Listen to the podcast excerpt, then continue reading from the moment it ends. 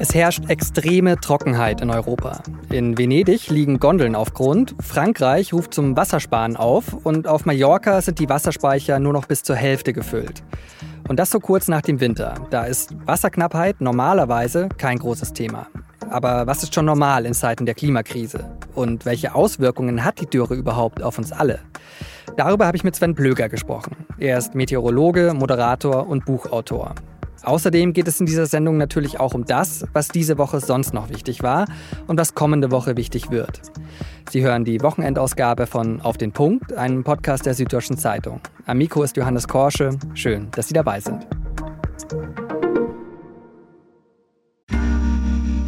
Werbung. Hi, ich bin Patrick Bauer, Reporter beim Magazin der Süddeutschen Zeitung. Und gemeinsam mit meiner Kollegin Eva Hoffmann habe ich an einer unglaublichen Geschichte recherchiert. Tom und Jana denken, sie ziehen mit ihrem kleinen Kind zu einer liebevollen Gemeinschaft. Aber sie landen in einer Gruppe, in der Menschen manipuliert und psychisch und physisch fertig gemacht werden. Wie schafft es die Familie da wieder raus? Im Schattenkloster. Chronik einer Gehirnwäsche ist ein SZ Plus Podcast in Zusammenarbeit mit Audible. Jetzt auf sz.de slash Schattenkloster. Im Gardasee gibt es eine kleine Insel, San Biagio heißt die. Wobei, da geht es jetzt schon los. Gerade ist das gar keine Insel mehr. Es führt jetzt nämlich eine kleine Landzunge vom Ufer des Gardasees zu San Biagio. Wenn Sie jetzt dorthin fahren würden, könnten Sie also einfach rüberspazieren. Früher hätten Sie dafür ein Boot gebraucht. Und diese Wasserknappheit gibt es gerade nicht nur dort. Ganz Norditalien hat ein Wasserproblem. Der größte Fluss Italiens, der Po, führt zum Beispiel nur noch 60 Prozent des Wassers wie normalerweise zu dieser Jahreszeit. Davon sind große Teile der Landwirtschaft in Italien betroffen. Auch andere Länder wie Spanien und Frankreich schlagen gerade Alarm. Es herrscht eine europaweite Dürre. Und von der ist auch Deutschland betroffen.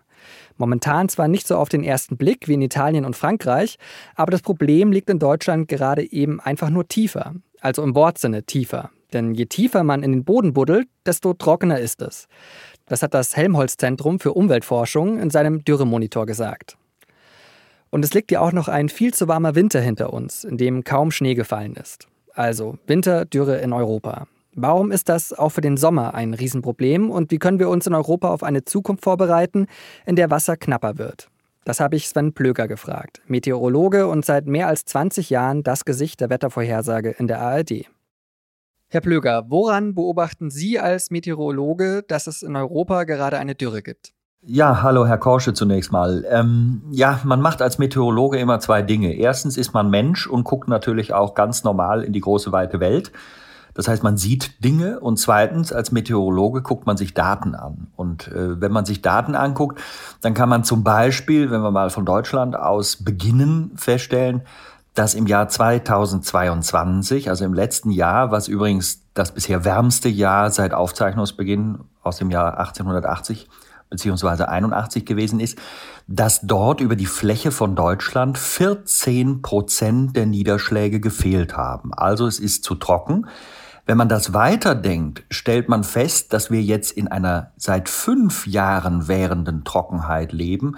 Wir hatten das anfangs im Jahr 2018. Das Jahr haben viele noch in Erinnerung, weil übrigens das Jahr, wo Fridays for Future dann entstanden ist, wo die jungen Menschen auf die Straße gegangen ist. Ähm, da fehlten 25 Prozent, also ein Viertel. Und alle weiteren Jahre hatten es auch nicht ausgleichen können, dieses Defizit. Selbst 2021, das Jahr mit der schrecklichen Flutkatastrophe, war gerade mal ein durchschnittliches Jahr. Und dann kann man eben immer die andere Sache machen. Neben dieser Datenanalyse, man kann sich die Bodenfeuchte angucken, man kann sich in die Wälder begeben. Nicht? Wenn man im Harz guckt, wie es den Bäumen geht und anderen Wäldern, dann weiß man sofort, irgendetwas stimmt nicht. Woher kommt denn die derzeitige Trockenheit in Europa, so rein meteorologisch? Also warum regnet es gerade einfach nicht? Tja, also am Ende muss man tatsächlich sagen, da stecken wir mit drin. Also wir sind tatsächlich übersetzt Opfer unserer eigenen Taten. Unsere Taten sind Emissionen von Treibhausgasen, die verändern das Gefüge in der Atmosphäre. Das wirkt sich aus, weil wir zusätzliche Energie in die Atmosphäre und damit ins Erdsystem bringen. Und das ist der, der Teil, wo wir Täter sind und der Teil, wo wir Opfer sind, ist dann, dass wir diese Dürre aushalten müssen mit all dem Leid. Es ist ja nicht nur bei uns in der Mitte Europas, es sind ja viele Länder des globalen Südens in einer ganz anderen Form betroffen, die wir uns fast nicht vorstellen können. Wenn wir das jetzt reflektieren, müssen wir auf folgenden Kernpunkt kommen. Wenn Sie sich einfach mal den äh, Globus anschauen, dann sieht man, da ist ganz viel Wasser drauf. Und Wasser hat eine wahnsinnige spezifische Wärmekapazität, kann ganz viel Energie aufnehmen. 90 Prozent der Energie, die wir durch unser Emittieren in die Atmosphäre entlassen haben, steckt im Ozean. Deswegen geht es den Korallen auch, wie es ihnen geht, weil es eben dort tragisch wärmer wird. Aber das puffert den Anstieg in der Atmosphäre. Jetzt haben wir 1,2 Grad Temperaturanstieg weltweit. 1,5 ist übrigens das Ziel. Wir sind dicht davor. Wenn wir jetzt aber einen Kontinent wie Europa nehmen, der ja nun mal keinen großen Ozean hat, also hauptsächlich Landmasse, dann haben wir da schon 2,2 Grad Erwärmung. Und wenn wir die Arktis nehmen, wo sich das Eis zurückzieht, haben wir sogar drei. Und jetzt kommt der Kern. Wenn sich verschiedene Regionen unterschiedlich erwärmen, dann ist natürlich die Ausgleichsströmung, Natur will immer Unterschiede ausgleichen, eine andere als früher. Oder übersetzt, das Wetter ändert sich, wenn sich die Bedingungen ändern. Das ist unser Einfluss. Und wenn jetzt die hohen nördlichen Breiten sich übermäßig durch den Eisrückgang erwärmen, dann ist die logische Folge, dass der Temperaturunterschied, wenn man sich den gesamten Erdball anguckt, zwischen Äquator und Pol natürlich abnimmt. Und wenn der abnimmt, dann braucht es im Mittel weniger Ausgleichsbewegung und Ausgleichsbewegung heißt Wind. Und deswegen haben wir in der Höhe den sogenannten Strahlstrom oder englisch Jetstream, der bestimmt, was die Hochs und Tiefs am Boden machen, der sie also vorantreibt. Wenn der stark ist, werden die Hochs und Tiefs stark vorangetrieben. Wir haben das typische mitteleuropäische wechselhafte Wetter mit den entsprechenden Regenfällen. Und wenn jetzt dieser Jetstream deutlich schwächer ist, dann haben wir plötzlich Wetterlagen, wo die Hochs und Tiefs mehr oder weniger stehen bleiben. Und wenn ein Hoch nicht gesagt kriegt, was es tun soll, ist es eben da. Und wenn es ewig da ist, bedeutet das Dürre und Hitze im Sommer. Äh, Im Winter nur Dürre ohne Hitze. Aber es muss auch klar sein, dass mehrere Sachen gemeinsam eine Rolle spielen, dass auch unterschiedliche Positionen verschiedener Wissenschaftler vorherrschen und dass man wahrscheinlich sagen kann, dass der von mir beschriebene Mechanismus eher im Sommer als im Winter wirkt, wo andere Prozesse eine größere Rolle spielen. Also wie immer in einem komplexen System ist auch eine Antwort komplex, aber wir sehen hier tatsächlich, wir sind Opfer der eigenen Tat. Also Klimawandel heißt, das Wetter ändert sich nicht mehr so schnell, es bleibt stehen sozusagen. Wann spricht man denn dann so ganz allgemein von einer Dürre? Das ist natürlich sehr davon abhängig, wo man sich befindet. Nicht? Also wenn man sich in der Sahara befindet, dann ist eine Dürre etwas anderes, als wenn man sich in der Mitte Europas oder äh, auf Grönland befindet. Das ist klar. Es gibt so richtige Definitionen, die beschreiben, was eine Dürre ist. Da gibt es beispielsweise die meteorologische Dürre, die wird schon benannt, wenn es zwei Monate trockener ist, als es gewöhnlicherweise ist. Es gibt eine landwirtschaftliche Dürre, da schaut man sich an, ob es zwei Monate und länger wirklich in dem Sinne trocken ist in einer Region. Das ist jetzt nicht die ganze Fläche eines Landes, aber dann sucht man sich ein bestimmtes Gebiet aus, stellt fest, hier hat es zwei Monate nicht geregnet oder nahezu nicht geregnet.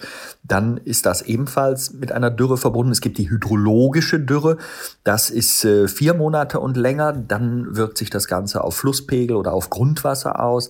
Dann gibt es auch eine sozioökonomische Dürre. Das ist ein riesenwichtiges Thema, auch im globalen Süden, wenn es mehr als ein Jahr praktisch viel zu trocken ist. Dann nimmt es natürlich Einfluss auf die Versorgung von uns Menschen mit Wasser oder natürlich auch Einfluss auf die Wirtschaft, die dann nicht mehr entsprechend produzieren kann. Also man hat verschiedene Definitionen und man muss natürlich auch immer in die Böden gucken. Das ist etwas, wir sehen die Welt von oben, wir können nicht mit unseren Augen durch den Boden gucken. Und eine wichtige Tiefe ist auch die bis hinein in etwa zwei Meter, weil die Pflanzen dort das sogenannte pflanzenverfügbare Wasser entnehmen.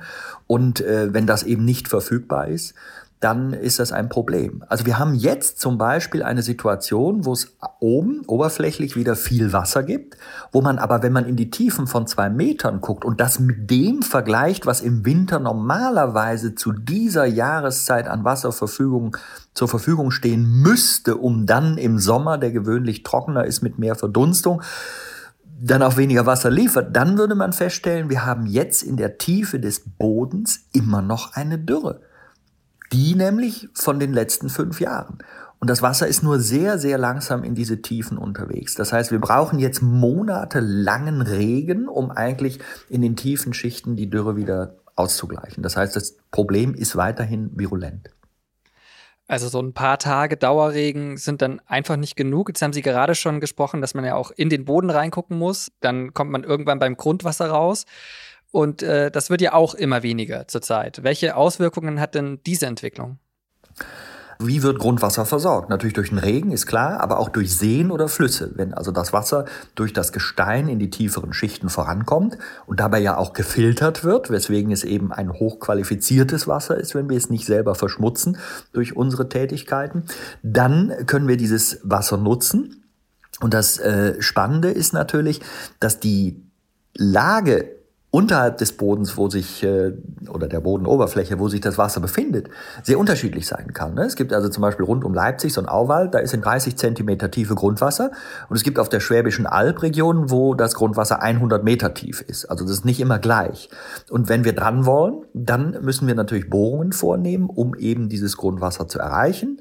Teilweise gerät Grundwasser aber auch in tiefen Flüssen von unten durch das Flussbett wieder in das Flusswasser und natürlich auch umgekehrt. Deswegen ein vertrockneter Fluss liefert ganz sicher gar kein Wasser für Grundwasser.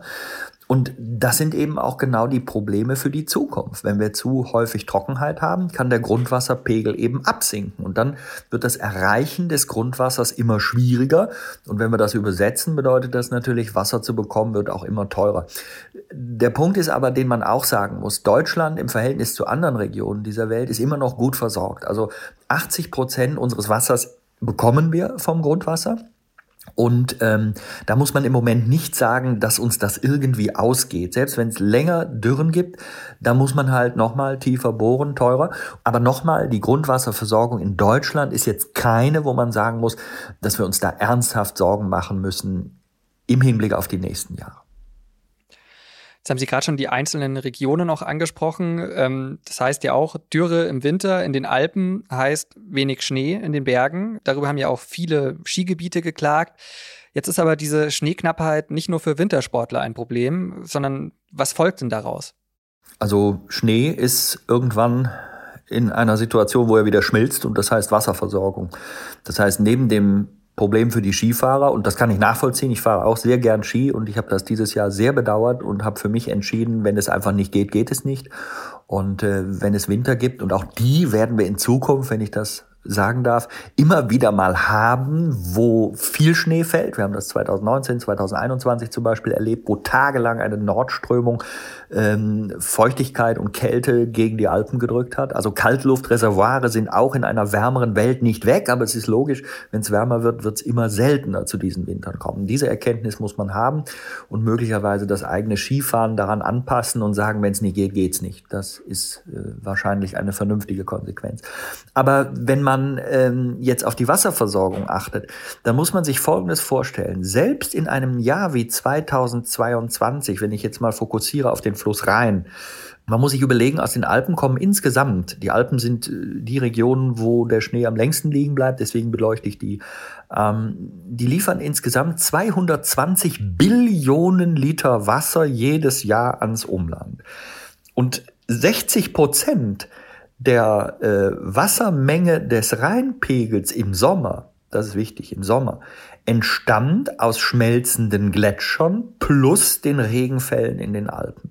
Also ein erheblicher Anteil.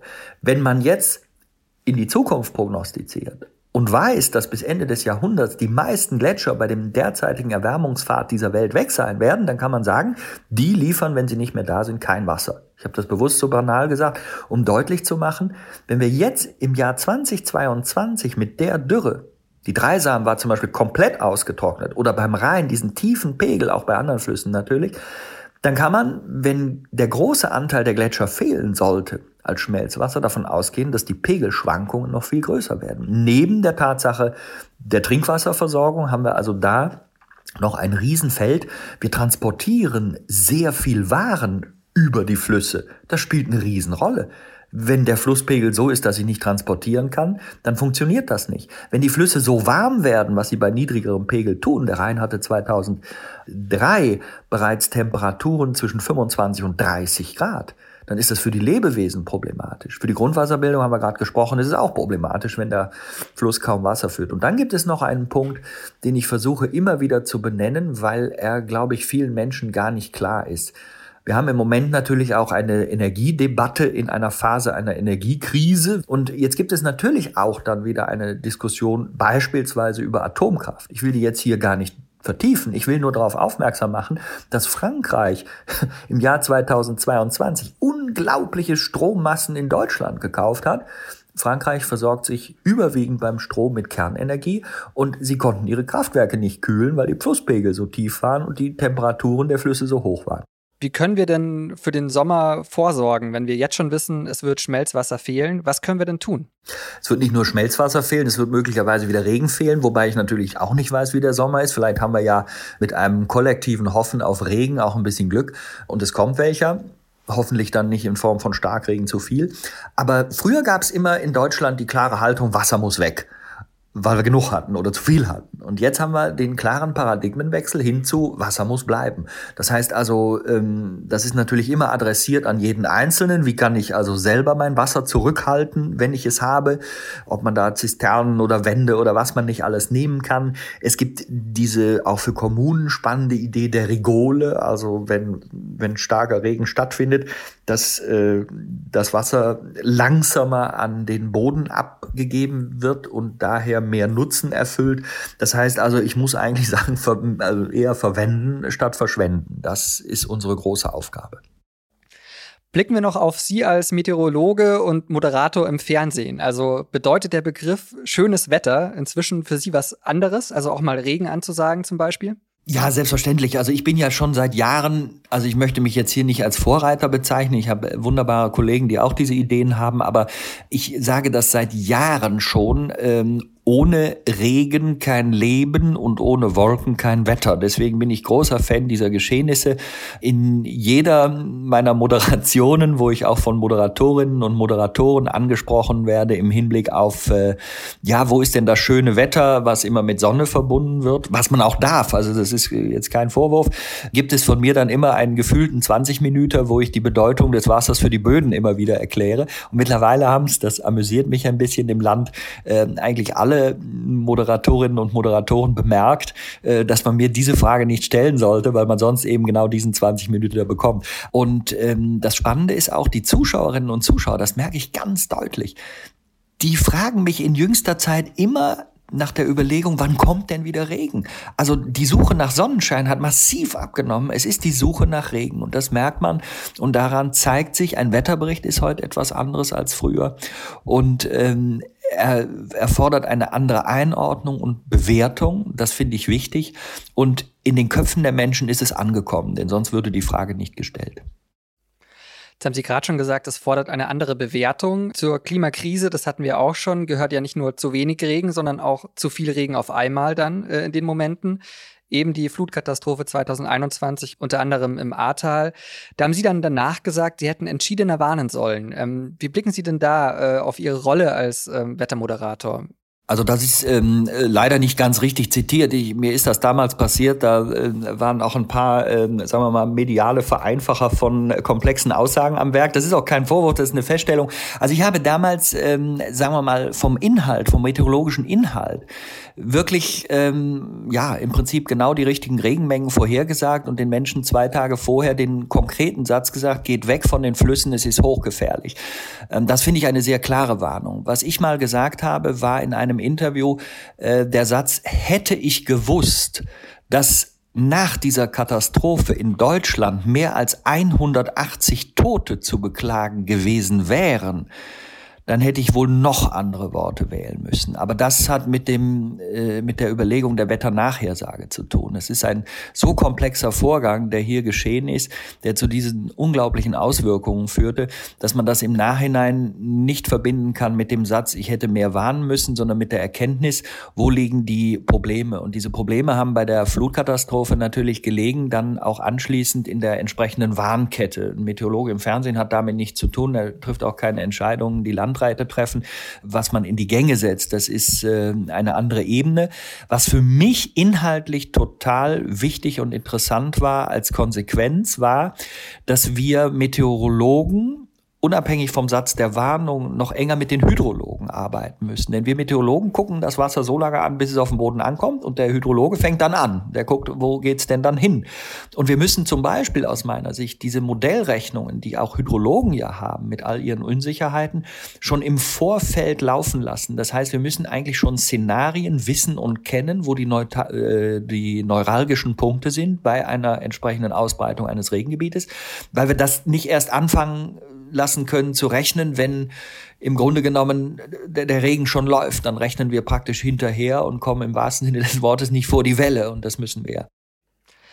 Da bin ich da Opfer der Vereinfachung geworden. Ähm, aber gut, dass wir dann äh, darüber noch gesprochen haben.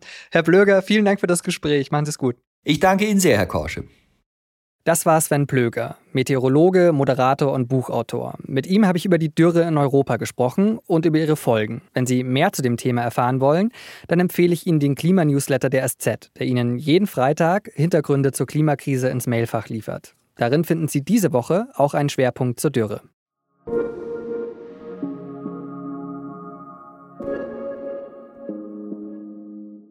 Jetzt habe ich gerade im Gespräch mit Sven Blöger schon wieder ganz viele Fragen gestellt. Ist ja auch mein Job, aber zu allem, was bei einem Thema interessant ist, kommen wir in unseren Auf den Punkt Sendungen natürlich nicht immer.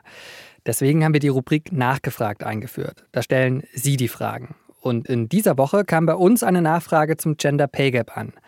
Über den haben wir ja bei Auf den Punkt am Dienstag gesprochen. Unter anderem ging es da darum, dass Tarifverträge gegen den Gender Pay Gap helfen sollen behaupten zumindest Politiker und Gewerkschaften immer wieder. Aber stimmt das überhaupt? Diese Frage hat uns eine Hörerin geschickt und ich habe sie weitergeleitet an Felicitas Wilke aus dem Wirtschaftsressort. Ja, die Antwort auf die Frage, ob Tarifverträge gegen den Gender Pay Gap helfen, ist ein klares Ja, aber, würde ich sagen. Tatsächlich hat die Ökonomin Veronika Grimm, die inzwischen eine der Wirtschaftsweisen ist, schon 2016 in einer Studie mit zwei Kolleginnen herausgefunden, dass in tarifgebundenen Betrieben die Lohnlücke zwischen Männern und Frauen geringer ausfällt.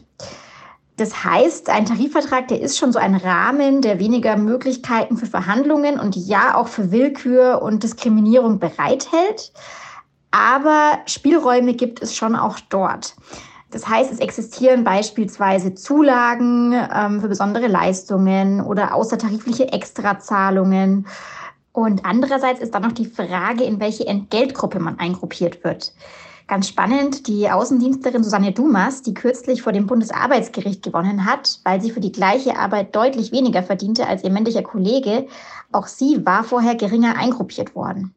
Ich hoffe, das hat die Frage beantwortet. Ich verlinke Ihnen auch noch den Text von Felicitas zum Gender Pay Gap in den Show Notes. Und wenn Sie auch mal eine Nachfrage zu einem aktuellen Thema haben, dann freuen wir uns sehr über eine Mail an podcast.sz.de. Und jetzt noch alles, was diese Woche sonst noch wichtig war. Das ist die schlimmste Straftat, das schlimmste Verbrechen in der jüngeren Geschichte unserer Stadt. Das sagt Hamburgs Innensenator Andi Grote. Bei einem Amoklauf in einem Gebäude der Zeugen Jehovas soll in Hamburg ein Mann am Donnerstagabend sieben Menschen und sich selbst getötet haben. Viele weitere Menschen sind verletzt. Der mutmaßliche Täter war ein ehemaliges Mitglied der Zeugen Jehovas. 如果美方不踩刹车 wenn sich die USA nicht zurücknehmen, sei ein Konflikt und eine Konfrontation nicht mehr aufzuhalten, sagt der chinesische Außenminister Qin Gang da auf einer Pressekonferenz am Rande des chinesischen Volkskongresses. Er spricht das nicht so aus, aber dass er damit Taiwan meint, ist recht offensichtlich. Die Insel wird von China nicht als souveräner Staat anerkannt. Viel Konfliktpotenzial also. Auf dem Volkskongress der Kommunistischen Partei selbst lief aber alles, zumindest nach außen, harmonisch ab. Ergebnis: Chinas Präsident Xi bekommt eine dritte Amtszeit. Bis 2018 durfte ein Präsident in China nur zwei Amtszeiten regieren. Diese, meine Kirche, verdient es, dass wir sie nicht einfach lassen, wie sie ist. Sagt der Vorsitzende der Bischofskonferenz, Georg Betzing, am Donnerstag in Frankfurt. Katholikinnen und Katholiken haben sich in dieser Woche getroffen, um über Reformen für die Kirche in Deutschland zu sprechen. Der sogenannte synodale Weg hat dabei unter anderem beschlossen, dass homosexuelle Paare oder Paare, bei denen ein oder mehrere Partner schon mal geschieden waren, künftig Segensfeiern bekommen dürfen. Das soll in Deutschland ab März 2026 gelten. Spekulationen darüber, wer schuld an den Explosionen an den Gaspipelines Nord Stream 1 und 2 ist, die sind diese Woche wieder hochgekocht. Laut Recherchen mehrerer Medien führt die Spur der Täter zu einer pro-ukrainischen Gruppe, die Sprengstoff zu den Pipelines gebracht hat. Unklar ist aber noch eine ganze Menge. Es gibt auch Hinweise, die nicht von mir sind, aber Meinungen von Experten. Ich mache sie mir nicht zu eigen, aber ich will darauf hinweisen, dass auch darüber gesprochen wird, es könnte auch eine sogenannte False Operation gewesen sein.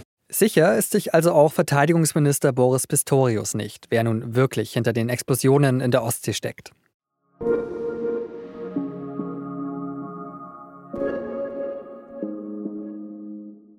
Nach dem Rückblick wollen wir jetzt noch nach vorne schauen, auf das, was nächste Woche wichtig wird. Das kann uns mein Kollege Leonardo Kahn sagen. Servus, Leo. Hi Johannes. Also am Samstag fliegen Wirtschaftsminister Habeck und Agrarminister Özdemir nach Brasilien. Und bei ihrem Besuch soll es vor allem um das Mercosur-Abkommen gehen. Das ist ein Freihandelsabkommen und das liegt seit 2019 auf Eis, weil Bolsonaro die ganzen Klimaziele nicht mochte. Jetzt ist Bolsonaro abgewählt und das Abkommen soll reaktiviert werden, um die Zusammenarbeit zwischen der EU und dem südamerikanischen Staatenbund Mercosur zu regeln. Für die beiden Grünminister ist aber außerdem der Schutz des Amazonas total wichtig. Und darum wird es wahrscheinlich auch im Besuch gehen. Der neue brasilianische Staatschef Lula setzt sich ja auch dafür ein. Da treffen Sie bei ihm also auf offene Ohren. Und was ist dann in Deutschland noch los? Es stehen zwei wichtige Termine für die Bildung an. Angefangen am Dienstag mit einem Bildungsgipfel. Da treffen sich Vertreterinnen und Vertreter von Politik, Wissenschaft und Zivilgesellschaft. Und sie wollen über die Herausforderungen im Bildungssystem sprechen. Corona wird da wohl immer noch das Hauptthema sein oder besser gesagt die Schulschließungen vor drei Jahren. Also wie will man den Rückstand in den Klassen aufholen, was tun gegen Personalmangel, darum wird es wohl gehen. Und der zweite Bildungstermin? Der findet am Donnerstag statt, in der Kultusministerkonferenz. Da wollen die Länder mal wieder besprechen, ob man das Abitur nicht irgendwie angleichen könnte. Das ist ja immer noch von Bundesland zu Bundesland unterschiedlich. Vielen Dank, Leo. Gerne.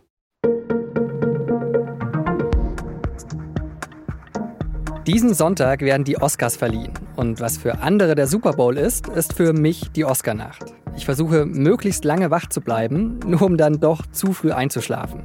Zum Glück begleiten die Kollegen vom Feuilleton die Verleihung. Wie viele Oscars bekommt der deutsche Film im Westen nichts Neues? Kommt es wieder zu einer Ohrfeige auf der Bühne wie letztes Jahr mit Will Smith und Chris Rock? Die Antworten auf diese Fragen lese ich dann am Montag auf sz.de nach. Und Sie auch, wenn Sie mögen. Produziert hat diese Sendung Immanuel Pedersen. Vielen Dank fürs Zuhören und noch ein schönes Wochenende.